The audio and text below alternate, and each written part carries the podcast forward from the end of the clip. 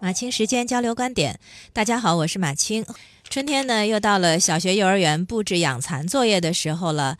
呃，前面的新闻当中呢，就告诉大家，有好些家长们为采桑叶头疼。那比如说，住麦高桥的苏女士，在小区周边一直在转悠，转来转去。终于找到了两棵桑树，然后赶紧采了囤起来。但第二天再去的时候，发现还有别的人在采，矮一点的树都已经薅秃了。现在又发现啊，实在是采不着怎么办呢？那就只好就上网去买。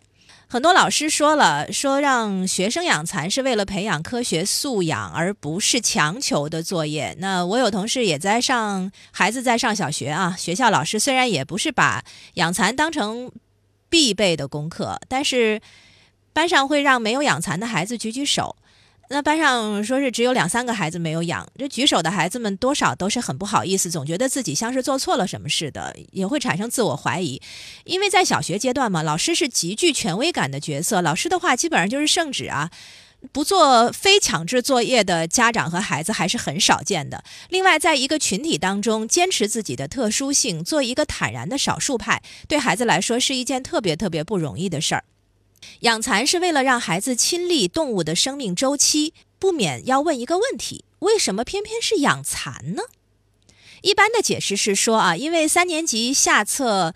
科学教材的第二单元当中，动物的生命周期这个课程是以蚕宝宝的一生为例进行教学的。那还因为养蚕对于家庭来说呢，是最快、最方便、最干净、最卫生、最无害、最安全的一项活动。嗯，说的也对。我想到我小学的时候养蚕就已经是作业了，时隔三十几年，这项作业居然从来没有变过。所以我猜这也是为什么至今都在给孩子们布置养蚕作业的原因。惯性，几十年前养蚕这个作业是很顺理成章的。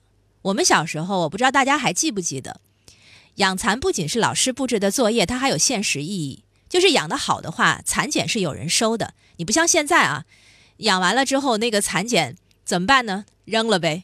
那养的特别好的人都舍不得怎么办呢？只好在闲鱼这样的 A P P 上去卖吧。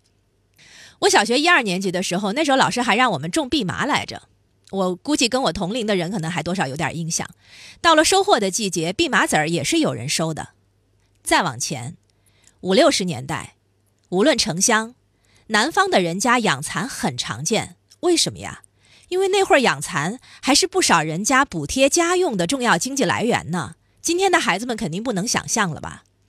所以说，当年养蚕知识几乎是父母辈必备的常识。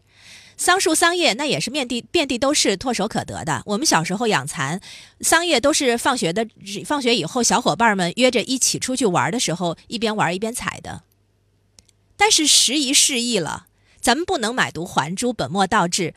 养蚕不是目的啊，作业的形式是为了教学内容服务的。观察生命周期是目的的话，那至于观察的是蚕宝宝还是别的都可以啊。培养孩子的耐心和爱心是目的的话，养的是蚕还是猫啊、狗啊、兔子啊、乌龟啊、金鱼啊，不都可以吗？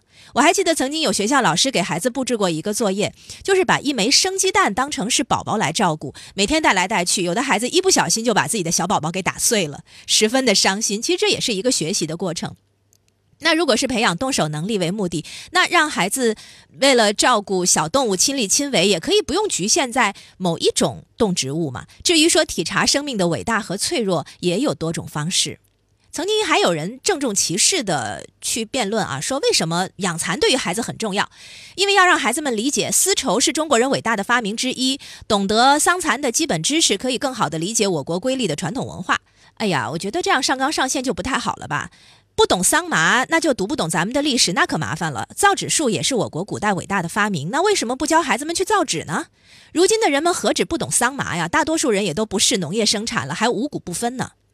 前两年曾经有过一篇报道，讲的是杭州，说杭州小学生因为要求养蚕，两万家长满城去找桑叶，桑叶都不够用了。